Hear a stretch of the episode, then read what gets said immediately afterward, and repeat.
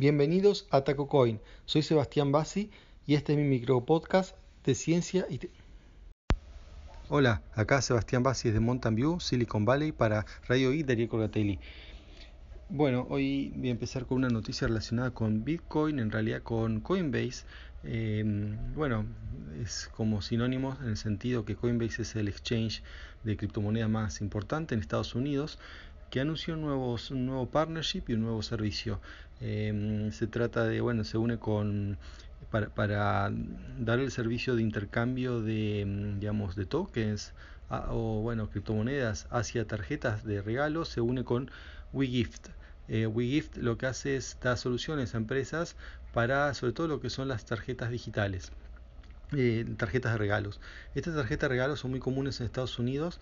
Em, por ejemplo, bueno, todas las empresas, prácticamente incluso estas empresas que no son tales, sino son eh, negocios medianos, tienen su propia tarjeta, en la cual uno puede precargar em, dinero y después este, usarlo cuando, cuando lo necesite.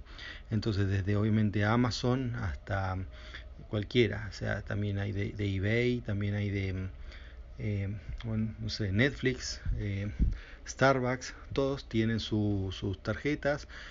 Eh, también Best Buy y bueno entonces este lo interesante de esto es que uno va a poder cambiar si tiene ya sea Bitcoin o alguna otra criptomoneda por una tarjeta ahora el exchange lo que hace este exchange en particular y la mayoría cambian por eh, plata, o sea, directamente uno puede decir, yo quiero dólares y esos dólares me los pasa a mi cuenta. Entonces, ¿qué ventaja tiene tener una tarjeta si la tarjeta, por ejemplo, solo se puede usar en Starbucks cuando puedo tener plata y usarla donde quiero? Bueno, el tema hay dos cosas. Por un lado, se me hace que el, todavía no está, no está implementado, pero cuando lo hagan eh, va a ser mucho más rápido, eh, como instantáneo, pasar a una tarjeta y uno la puede usar en el momento que el, tema de la plata que normalmente o se, puede enviar a veces por cheque o normalmente por envío bancario. Por envío bancario así todo puede tardar un par de días o más también. Entonces, bueno, uno lo tiene antes. Pero bueno, muchos dicen que en realidad la ventaja es que en el envío bancario quedan ciertos quedan registros eh, que después uno tiene que justificarse en el caso que haya hecho plata por estar manipulando criptomonedas, manipulando no, o invirtiendo, como uno quiere llamarlo. Eh, entonces uno tiene la entrada a su cuenta, o sea, le entra plata y tiene que justificarla. En cambio, si la plata va directo a una tarjeta de Starbucks o de, digamos, Best Buy, va y se compra algo con eso, eh, ya no, no sería tan fácil rastrearla. Así que bueno, también se dice que todo viene por ese lado. Bien, otro tema. Em, la ACLU. Eh, ACLU es una asociación de libertades, la más importante, ¿no? la ciudad de, Asociación Norteamericana de, Derechos Civiles. Em, bueno, hizo, una prueba que consiste en, consistió en tomar una base de datos de 2.000, creo que 25.000 em, personas acusadas de delitos, algunos criminales, otros no, pero bueno, todos que han salido en los medios acusados de delitos, eh, las fotos, eh, las fotos de la cara de esas personas y, la, y usaron eh, Recognition de, mm, de, Amazon. Recognition es, este, eso es algo que está disponible ya hace un, un tiempo, cualquiera lo, lo, puede usar. Em, para hacer digamos, match entre caras, ¿no? para distinguir personas. Eh, gratuitamente uno ahora lo que puede hacer es hacerlo con personajes, personas famosas, pero si uno lo, eh, lo, entrena con las fotos que ya tiene, con su propia base de datos, puede hacer eh, match entre, mm, con la base propia, en lugar de con las fotos públicas que son las de los famosos.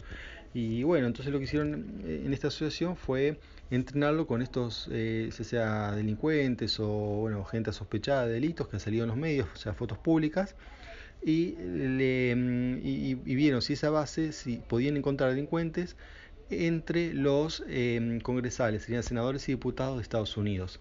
Claro, que no son, eh, digamos, ninguno de esos, de esos senadores están ahí en esos 25.000 datos, pero lo que querían ver en realidad era hasta qué punto esta base no da, perdón, no la base, sino el, todo el sistema ¿no? de inteligencia artificial, de recognition de Amazon, no da falsos positivos. Sí, encontraron, no me acuerdo ahora cuántos, pero bastantes casos, sea muy preocupante, de falsos positivos. Y el dato que bueno, tengo ahora presente fue para lo que más protestaron es que en em, 40% de los casos de, de falso positivo se trataba de afroamericanos, cuando en el Congreso hay 20% ¿no? de dicha etnia. Entonces, eh, lo que están diciendo es que bueno, que el sistema como que tiende a no identificar correctamente eh, a los afroamericanos, por lo que eh, serían, o sea, se lo identifica como un criminal cuando no lo son. O sea, en realidad identifica, no le dice la máquina que es un criminal, lo que dice es que machea a la persona con la que se le dio la base de datos. Entonces, pero la policía, cuando lo usó, decía, ah, mira, lo identificó como un criminal y lo va a ir a buscar.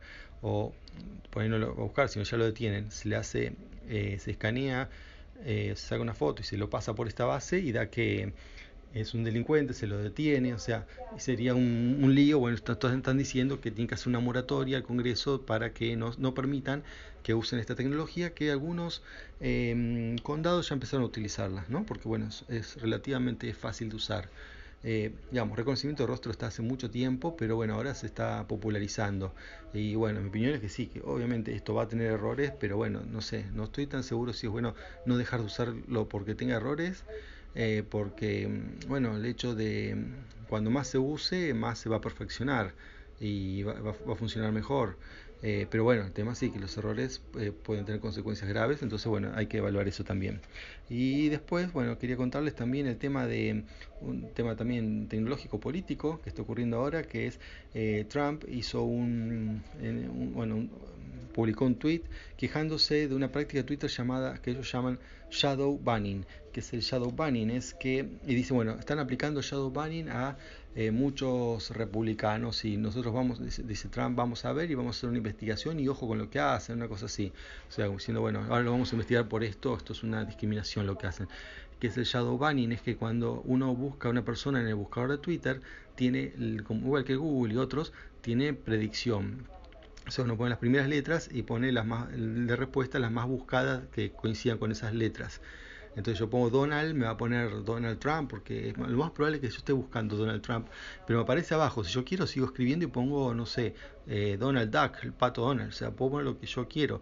Eh, digamos, eh, esa predicción a, mí, digamos, me puede ayudar, pero no me impide hacer nada. Si yo quiero buscar a una persona, siempre la voy a poder buscar.